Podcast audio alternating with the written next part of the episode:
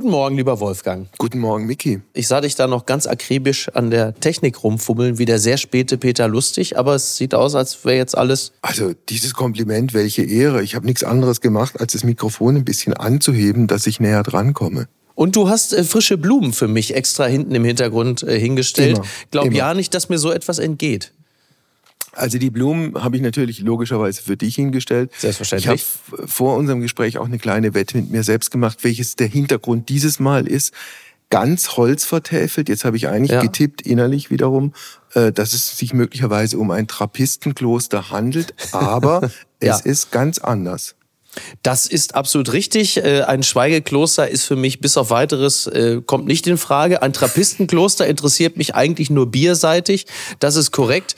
Es ist aber am Ende wieder ganz simpel. Diese Holzvertäfelung ist ein relativ großer Kleiderschrank. Ich bin in einem Hotel in Berlin und werde gleich mit unserem, in dem Falle kann ich ja sagen, gemeinsamen Bekannten Oliver Polak essen gehen. Dem wunderbaren Comedian, mit dem ich auch die Ehre und das Vergnügen hatte, diesen Podcast aufzuzeichnen. Grüß ihn von mir. Das werde ich machen. Und jetzt pass auf, jetzt schlage ich moderativ eine gekonnte Brücke, ein Enfant terrible. Das wird ja Oliver Polak auch gerne mal als Etikett angeheftet.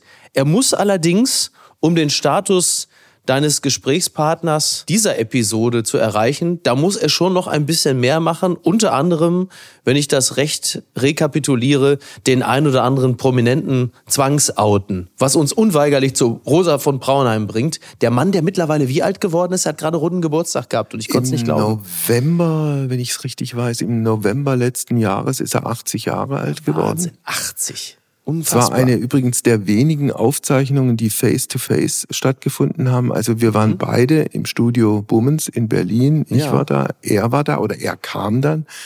Ist ein absolut professionell präziser Mensch, sagt, okay, es ist so und so viel Uhr, wie lange brauchen wir, weil ich habe anschließend noch den Anschlusstermin, ich brauche kein Vorgespräch, frag mich, was du willst, ich will das spontan machen. Was wiederum auch bedeutet, dass der Mann, wenn er Anschlusstermine hat, nach wie vor sehr gefragt ist und sehr aktiv. Ja, äh, das hängt zum einen damit zusammen, dass er künstlerisch schon sehr, sehr breit ge gefächert unterwegs ist. Also nicht nur die vielen Filme, der kommt ja auf, auf 150 Filme in, in, in 50 Jahren. Ja. Der schreibt auch Gedichte und macht noch ganz andere Sachen und hat offenbar die Fähigkeit, all das wunderbar äh, zu kombinieren. Und es hat, wie er dann mir auch gesagt hat oder uns gesagt hat, auch noch den Aspekt, dass er nach wie vor Geld verdienen muss. Ja, in der Tat, das äh, begegnet einem dann doch immer wieder mal bei dem einen oder anderen arrivierten äh, Künstler äh, höheren Alters, dass sie einfach auch Dinge machen, weil sie weil sie es müssen. Aber er wirkt so aus der Halbdistanz, aber jetzt nicht wie jemand, der es allein des Geldes wegen macht, oder? Nein, also das ist sicher auch eine Form von, von, von kreativer Selbstbestätigung. Dann hat er natürlich nach wie vor auch diese mediale Bühne, die er immer noch gerne be- bespielt. Also gehört dann zu den Leuten, die sagen, eigentlich ist mir das alles viel zu viel. Aber wenn dann keiner mehr anruft und keiner mehr eine Mail schickt und keiner ihn mehr einlädt, ist es auch nicht recht. Ja. So. Aber ein Mann mit einer Wahnsinns-Lebensgeschichte und auch einer Wahnsinns-Lebensleistung. Also was der für die, für die Schwulenszene und für die Schwulenbewegung in Deutschland getan hat, das ist schon, das ist schon einzigartig. Eine Bewegung, die sich ja mittlerweile nochmal ähm, äh, dramatisch auch verästelt hat, ne? wenn man sich so die aktuellen Debatten und alles anguckt. Wie blickt er darauf? Hast du mit ihm darüber sprechen können? Also ehrlicherweise haben wir das nicht groß thematisiert. Das Gespräch hat sich schon ein bisschen an, an, an seiner Biografie und an den einzelnen Dingen entlanggehangelt, für die er nun mal steht. Ich meine, es beginnt ja auch mit bei ihm in seinem Fall mit einer irrsinnigen Lebensgeschichte. Wer kann von sich behaupten, dass er während des Zweiten Weltkriegs im Zentralgefängnis von Riga auf die Welt gekommen ist?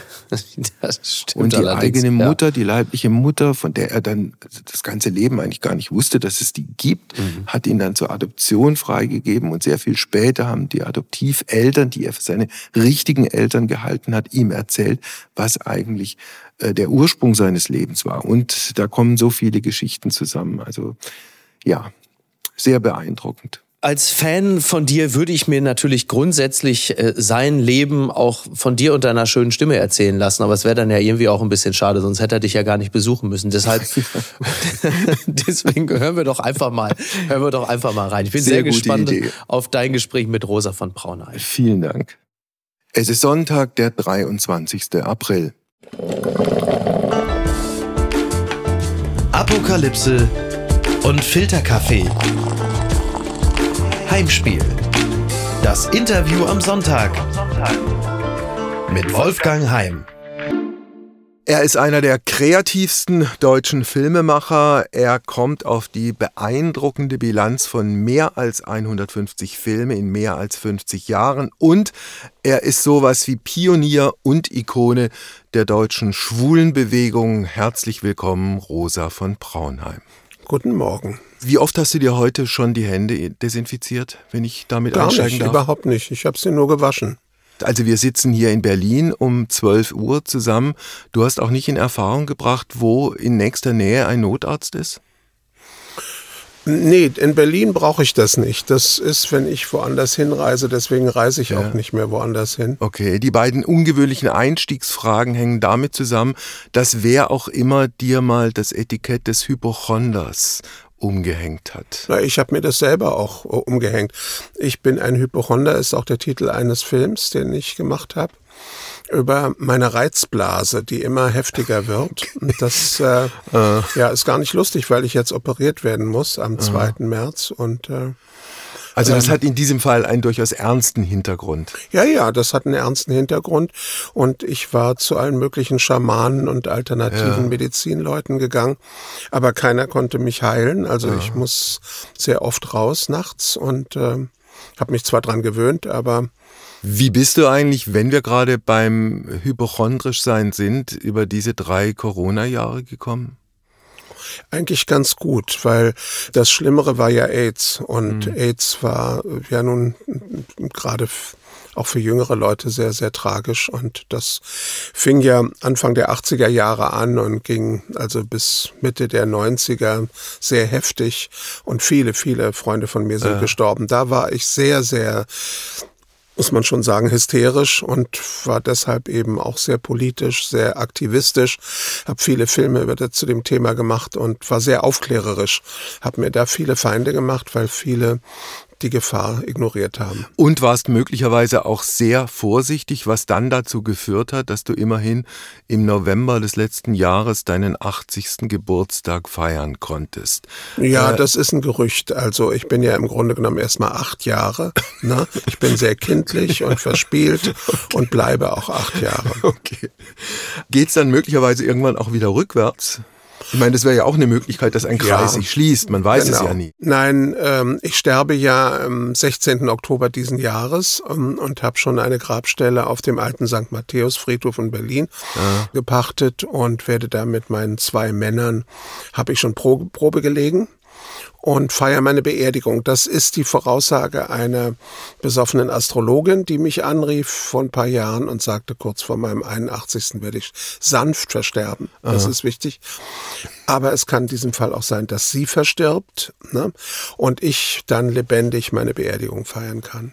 Ist es irgendein Datum, das, also so wie du es gerade geschildert hast, als Anekdote nicht wirklich ernst zu nehmen ist? Oder spielt das im Hinterkopf doch so eine Rolle, wenn irgendjemand einem mal gesagt hat, dann und dann bist du tot? Ja, natürlich spielt das eine Rolle und ich freue mich auch drauf. Also ich meine, ich habe ja genug gelebt. Und ne? deine zwei Männer freuen die sich auch drauf?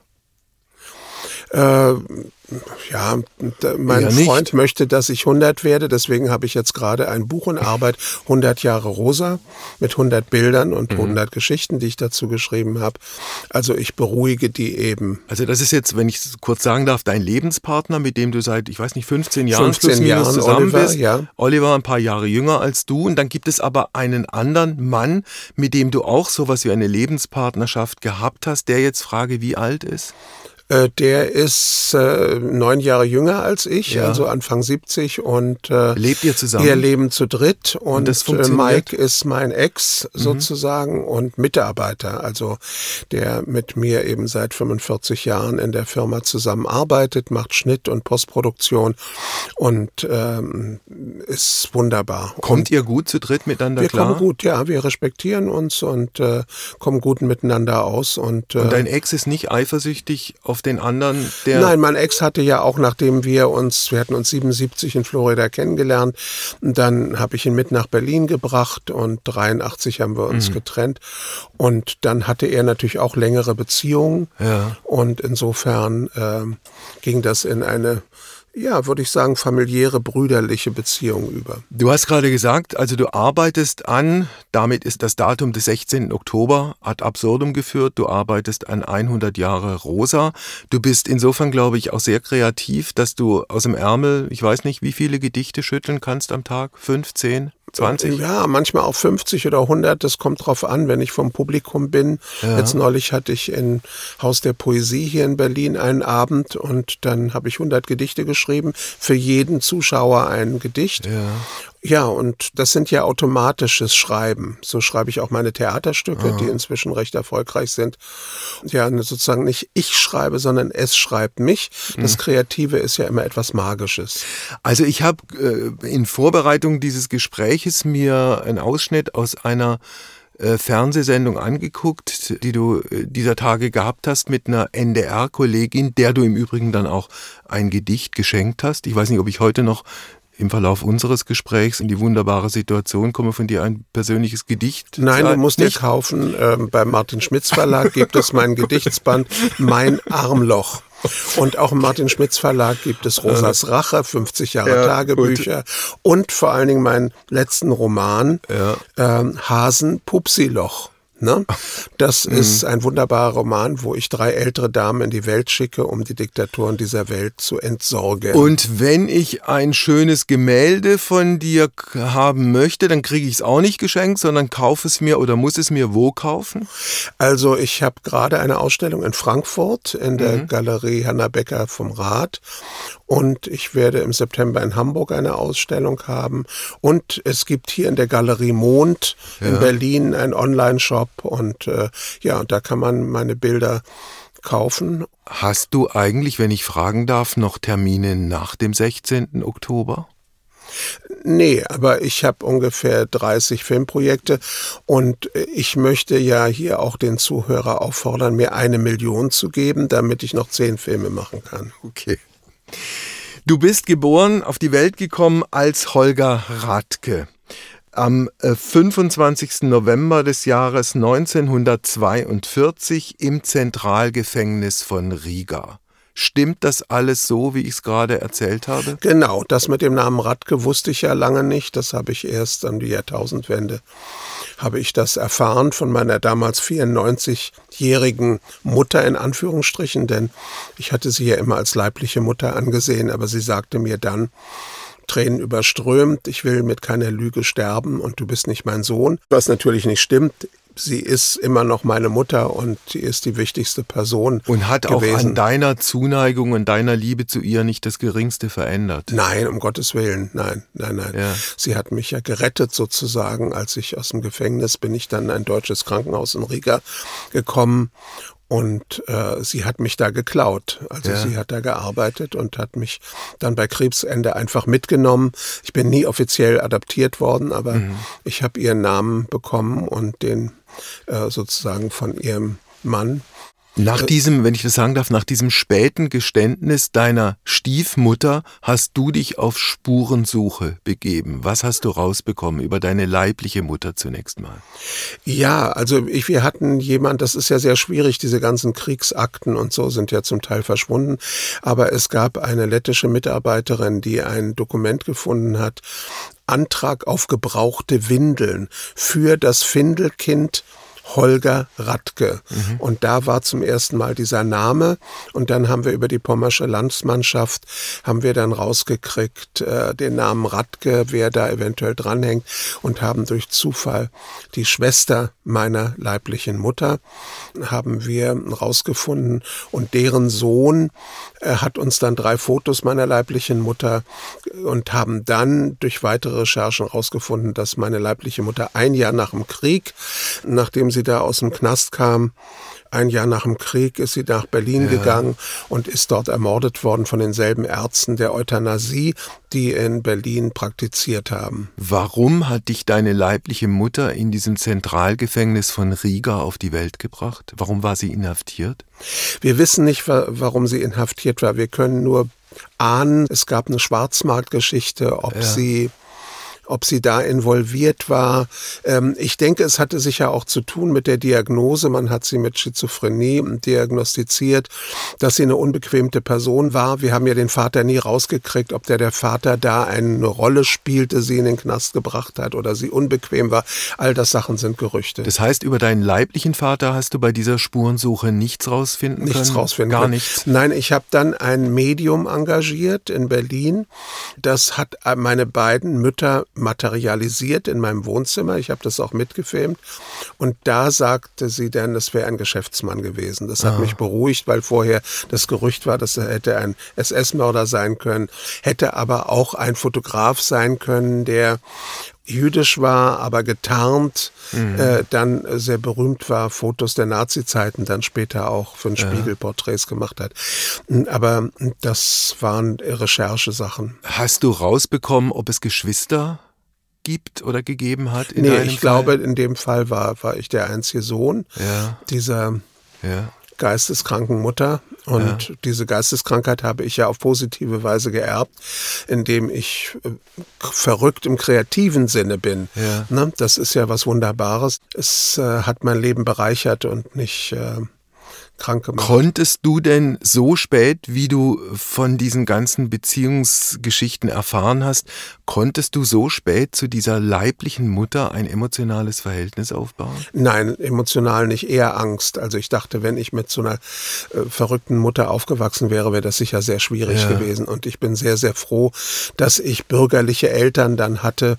Äh, also die haben mich geliebt, ohne mich zu verstehen, aber sie haben mich eben geliebt und haben mir die Freiheit gelassen, eben eben ein verrückter Künstler zu werden. Ja, das gilt auch für deinen Stiefvater? Genau, mein ja. Stiefvater auch, der sagt, Hauptsache du kommst nicht ins Gefängnis. Und ich bin ja dreimal sitzen geblieben, habe eine Lehre abgebrochen und bin das erste Mal auch auf der Kunstschule nicht angenommen worden, aber dann das zweite Mal doch. Und dann habe ich mein Studium der freien Malerei in Berlin begonnen. Ja. Und dann habe ich angefangen, 1967 meinen ersten Kurzfilm zu machen und da ging dann ziemlich schnell eine Karriere los. Wenn du in deiner Biografie zurückguckst, kannst du den Zeitpunkt definieren und festmachen, an dem dir klar war, ich bin schwul? Naja, zurückblickend, ich kann mich erinnern, ich glaube, ich war fünf Jahre oder so, da habe ich am Schwanz von meinem Vater gespielt.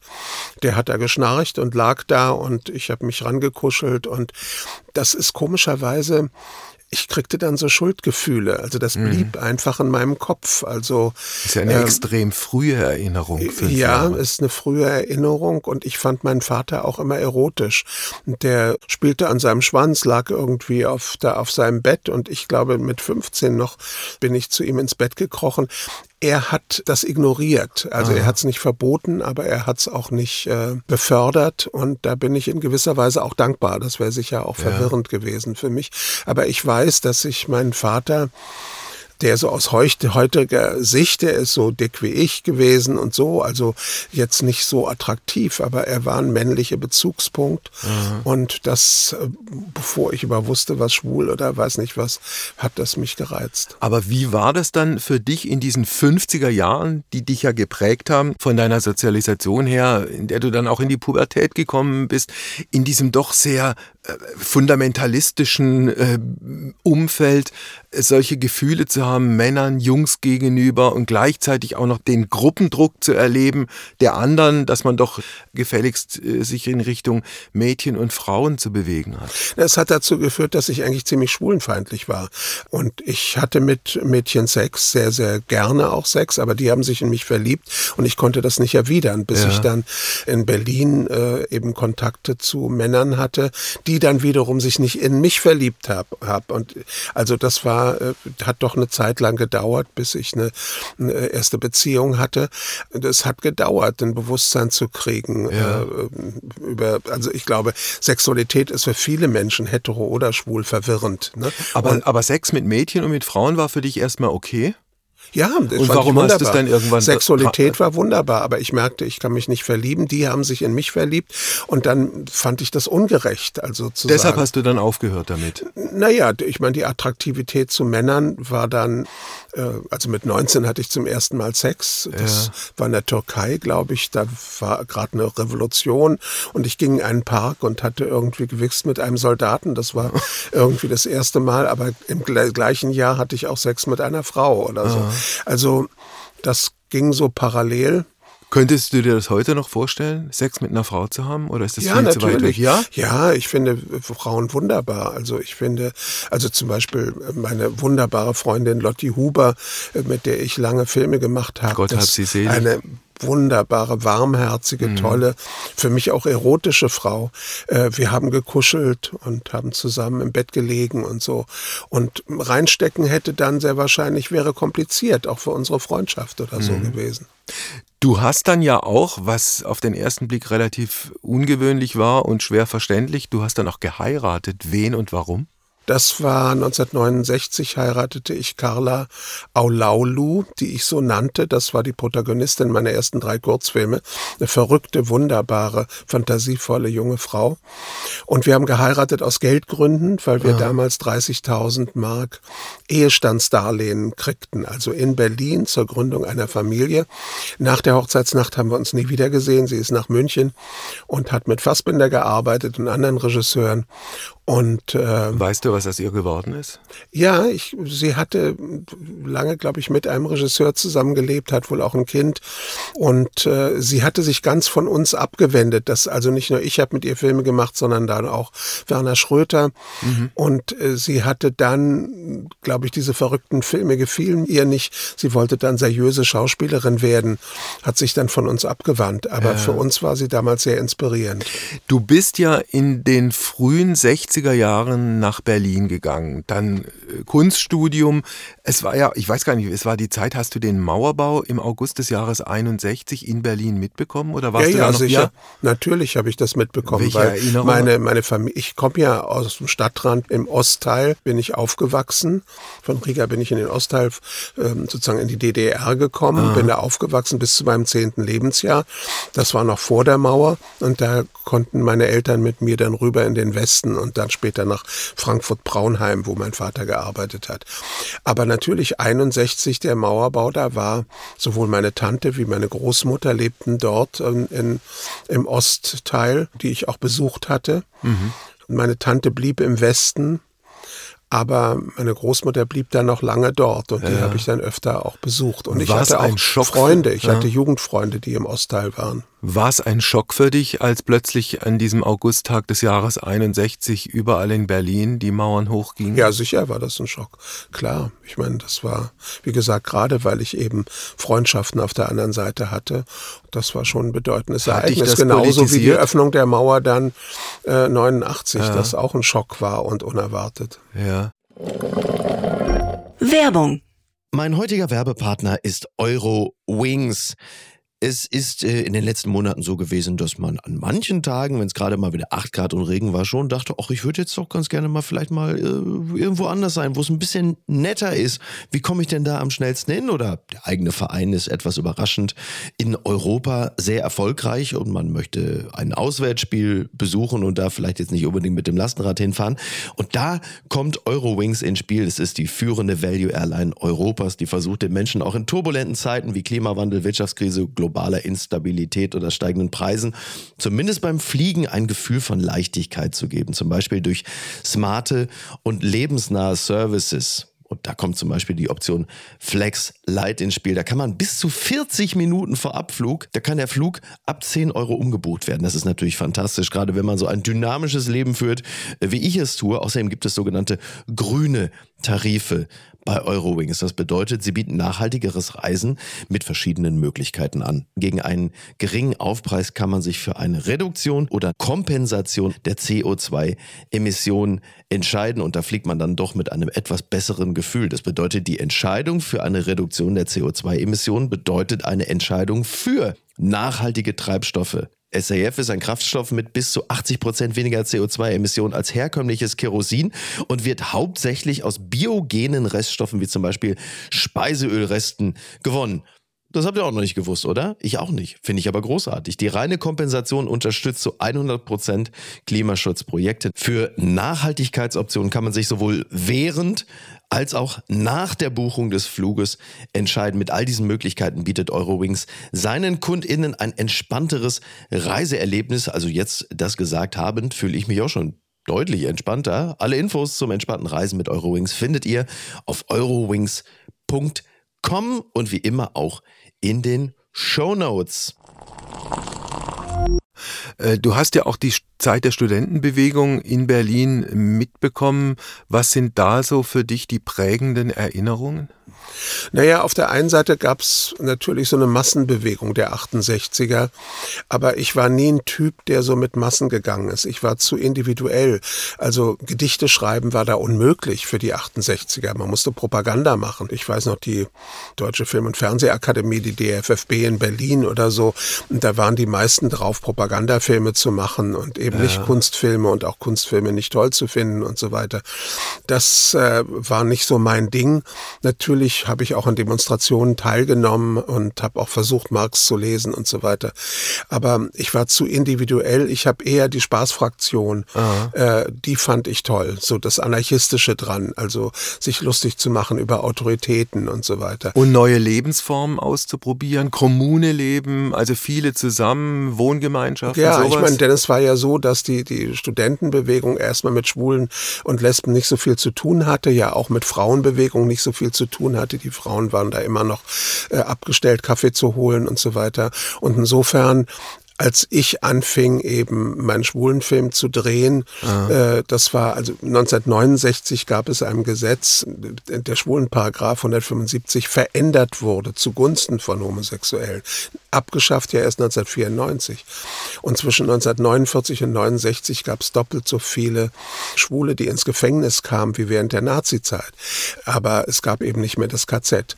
Und 69 war sozusagen eine Befreiung und da kriegte ich den Auftrag, Auftrag von der Bavaria und vom WDR einen Film zu dem Thema zu machen.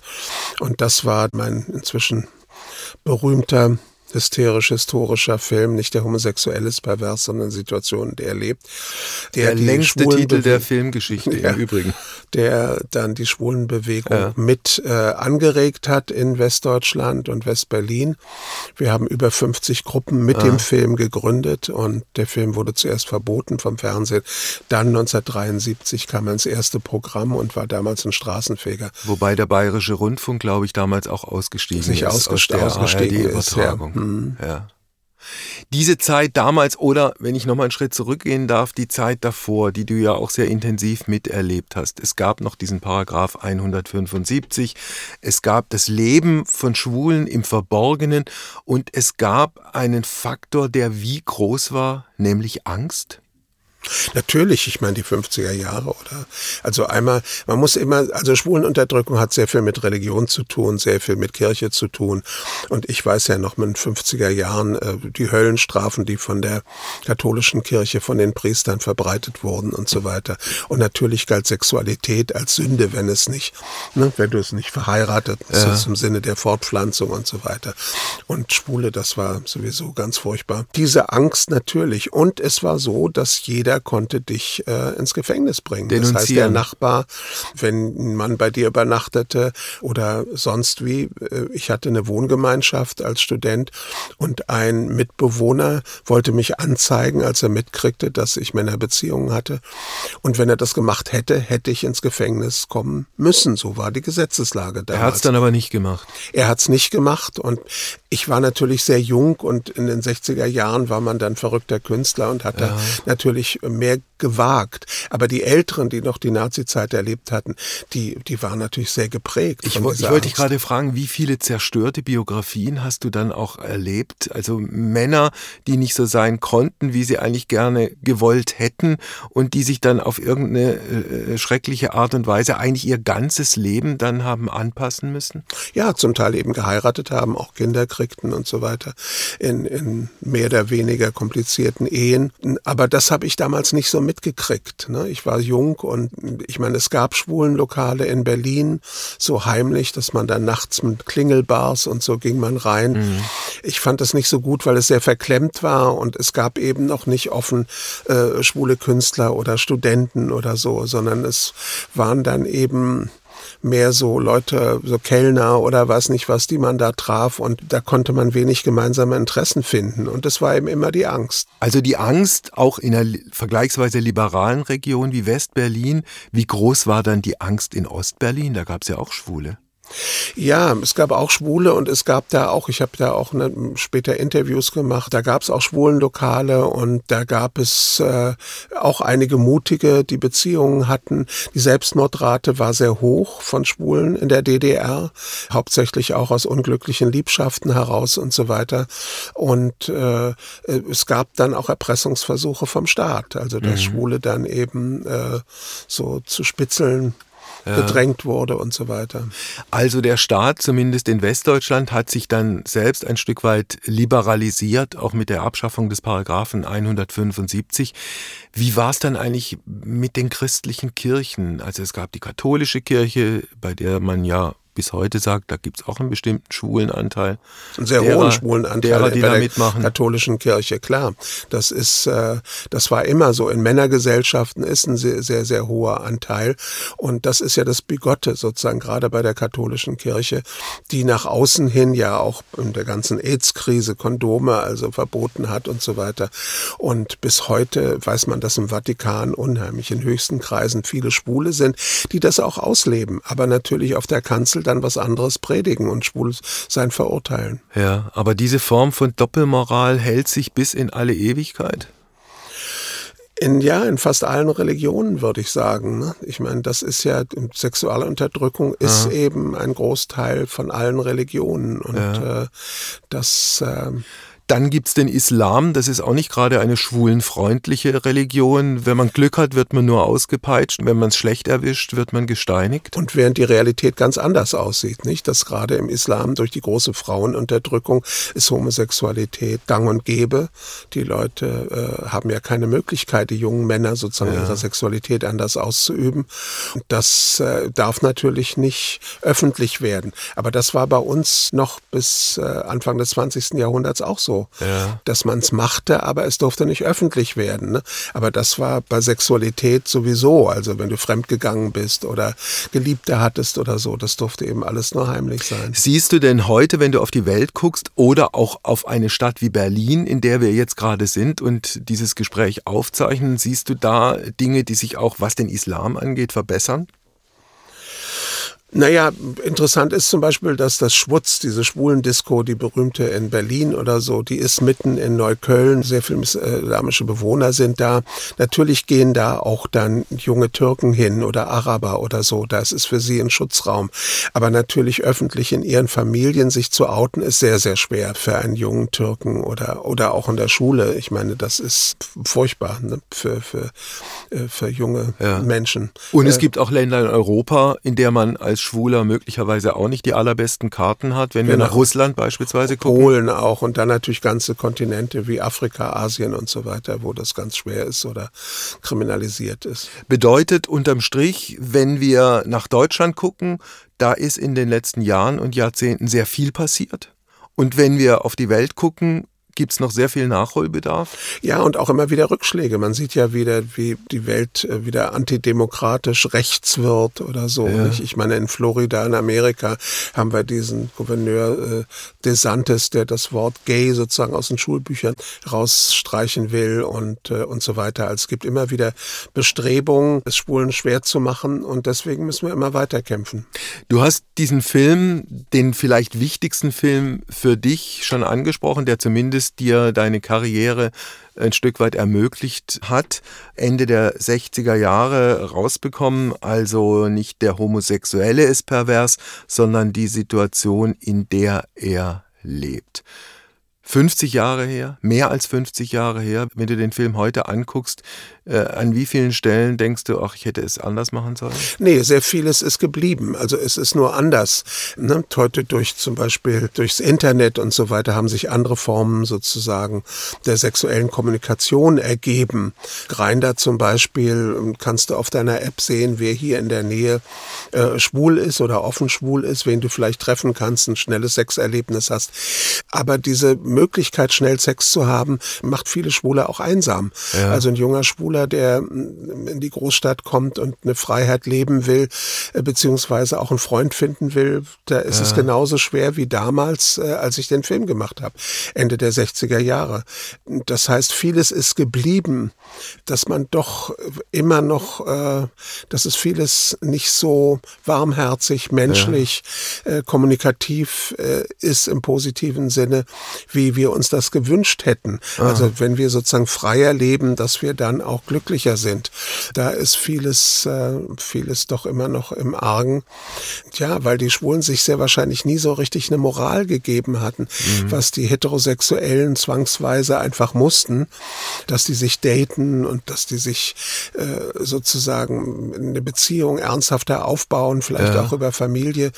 Und die Schwulen haben dann, wofür wir damals, äh, wo wir sehr gewarnt hatten bei dem schwulen Film, dass wir uns nicht anpassen wollten an die Kleinfamilie, an die heterosexuelle Gesellschaft, die wir zum Teil als sehr verklemmt und sehr altmodisch fanden. Unterdrückung der Frau und äh, Besitzstatus von Frauen und äh, Frauen, die allein mit den Kindern bleiben, die hohe Scheidungsrate und so weiter. Wir wollten doch in größeren Gruppen zusammenleben ah. und uns mehr zu unterstützen. Das alles ist nicht passiert, sondern die Schwulen wollten dann auch die schwule Ehe oder so. Das bedeutet natürlich auch, bei den Schwulen, wenn ich es richtig sehe, bis heute gibt es dieses Primat der jugendlichen Attraktivität. Bedeutet im Umkehrschluss, wenn ich als schwuler Mann einsam, allein, alt werde, das ist keine schöne Kombination. Da hat sich vieles positiv geändert. Damals war das sicher noch viel grausamer. Aber inzwischen über das Internet können sich viele ältere Schwule können kommunizieren. Das funktioniert? Das funktioniert. Mein Partner, Lebenspartner Oliver, ist in der Schwulenberatung und äh, arbeitet mit älteren Schwulen. Ein Projekt Anders Altern. Da treffen sich eben ältere Schwule und es gibt immer mehr Jüngere, auch die Ältere attraktiv finden und mhm. so weiter. Also da hat sich, es gibt inzwischen Kneipen, wo Ältere hingehen und so weiter. Also diese reine Jugendkultur. Natürlich für einen älteren Schwulen, der jetzt nur auf Jüngere steht oder so, ähm, wird es natürlich schwieriger. Also der letzte Film oder einer deiner seiner letzten Filme charakterisiert einen Menschen, der auch schwul alt geworden ist, aber in einer Zeit, in der das alles niemals nach außen äh, dringen durfte. Rex Gildo. Also Schlagerstar der 50er, 60er Jahre an der Seite von Cornelia Frobes, der ideale Schwiegersohn für die damalige Zeit und ein wie unglücklicher Mensch. Ja, er ist mit 17 entdeckt worden in den 50er Jahren von einem älteren Herrn, der dann sein Manager wurde und ihm ein Studium Gesangs, Tanz, Schauspiel mhm. ermöglicht hat und ihn zum Star gemacht hat. Und die beiden äh, waren sehr eng, aber durften ihre Liebesbeziehung natürlich nicht nach außen tragen. Nicht? Das war also unmöglich. Und der Manager hat ihn, Fred Miklai hat Rex Gildo dann aufgebaut zum Frauenschwarm. Er hat viele Filme gemacht und so weiter. Und aus dieser Rolle ist Rex Gildo nie rausgekommen und hat sich dann auch nie gewagt, auch in liberaleren Zeiten ja. äh, offen schwul zu sein. Und äh, als sein letzter Freund dann sich trennen wollte, ist aus dem Fenster gesprungen und äh, mhm. hat sich ja dann später drunter gelitten, dass er, er konnte auch nicht alt werden. Er war sehr sehr narzisstisch, ja. aber es ist ein Spiegel der Zeit äh, für Schwule. Und das ist nicht nur er, sondern viele andere schwule Schauspieler, äh, Sänger, Entertainment-Leute haben das. Äh, ja. Bis heute gibt es immer noch Leute, die es nicht wagen, offen schwul zu sein also es lesbisch. Im, im, Im Falle Rex Gildo kam ja dann viel zusammen. Also die Karriere war futsch, er musste in Möbelhäusern auftreten, er hatte ja, ein nicht, gewaltiges sagen, hat, Alkoholproblem. Ja, aber ich meine, wenn man sagen, Möbelhäuser war jetzt nicht das Schlimmste. Er kriegt kriegte hohe Gagen und er hat immer noch viele Auftritte gehabt, die er genossen hat. Aber natürlich war die große Zeit vorbei. Aber das Schwierige war für ihn das Älterwerden. Ne? Er hatte diesen Charme des jugendlichen Schönlings und ja, das Älterwerden aber dieser. Spagat, also er, er, hat sich ja dann irgendwie auch noch mit seiner Cousine verheiraten lassen, um, Muss, den, ja. um den mhm. Schein zu wahren. Ja, also diese, diese zwei Leben, die, die ja nie zusammengehen, die machen dich doch irgendwann mal innerlich kaputt. Und er ist ein Beispiel von vielen. Viele Schwule haben eben geheiratet. Ne? Oder mussten heiraten oder. Du hast einen anderen Mann porträtiert, mit dem ich vor vielen Jahren auch mal eine, eine Sendung gemacht habe, Andreas Marquardt. Ehemaliger Zuhälter, ehemaliger Knacki, ein Mann mit einer wirklich harten Biografie, der, und das ist ein Teil der Erklärung, der eigentlich als Kind und Jugendlicher von der eigenen Mutter vergewaltigt wurde. Ja, der Film heißt Härte und ist sicher einer meiner besseren Filme. Das war ein Glücksfall, dass dieser Andreas Marquardt sehr offen über seinen Missbrauch gesprochen hat, über seine kriminelle Vergangenheit. Er hatte zum Teil als Zuhälter zehn Frauen gleichzeitig, die nichts voneinander wussten, kam dann länger in den Knast und lebt heute, äh, hat ein Sportstudio und äh, unterrichtet auch ähm, Jugendliche aus schwierigen Verhältnissen. Ja. Sein Leben habe ich mit Schauspielern nachgestellt und der Film ist sehr intensiv geworden. Ja, das, äh, diese Art von Doku-Drama liegt mir, da habe ich einige gemacht. Was hat denn äh, diese auch psychische Abhängigkeit von der eigenen Mutter, die einen so sozusagen als Liebhaber missbraucht, aus diesem jungen Mann gemacht? Was ist da passiert? Ja, er ist zum Frauenhasser geworden, nicht? Deswegen hat er Frauen auch als Zuhälter gequält und nie richtig akzeptieren können und sicher auch sexuell haben sie ihn nie ganz erfüllt. Und das ist das, was äh, wir damals in den 68er noch nicht so begriffen hatten, dass Missbrauch, wie auch immer, dich ein Leben lang psychisch äh, äh, verkrüppeln kann. Und wir dachten immer, ja, Kinder, die müssen mhm. auch eine freie Sexualität haben. Das haben auch die Grünen gedacht und viele andere. Ähm, Einer der großen Irrtümer der 80er Jahre. Also einvernehmlicher Sex mit Kindern. Aber das ist ja Gott sei Dank inzwischen längst kassiert. Gott sei Dank, ja, dass man eben weiß, was für psychische Schäden das mit sich bringt. Ich habe Rosa eingangs unseres Gesprächs gesagt, du hast eine beeindruckende berufliche Bilanz im Sinne von mehr als 150 Filme in mehr als 50 Jahren. Nicht der Homosexuelle ist pervers, sondern die Situation, in der er lebt. Dein vielleicht wichtigster. Gibt's aus deiner Sicht auch einen überflüssigsten Film? Nein, aber erst mal zur Zeit von Nicht der Homosexuelle 1970, 71 habe ich ja auch einen Film gemacht, Die Bettwurst. Stimmt, ja. Und Die Bettwurst ist genauso bekannt geworden, ein Klassiker, ein Kultfilm bis heute für junge Leute immer wieder entdeckt. Ich habe ja gerade ein Musical draus gemacht, was hier in der Bar jeder Vernunft wieder aufgenommen worden ist und äh, großer Erfolg ist.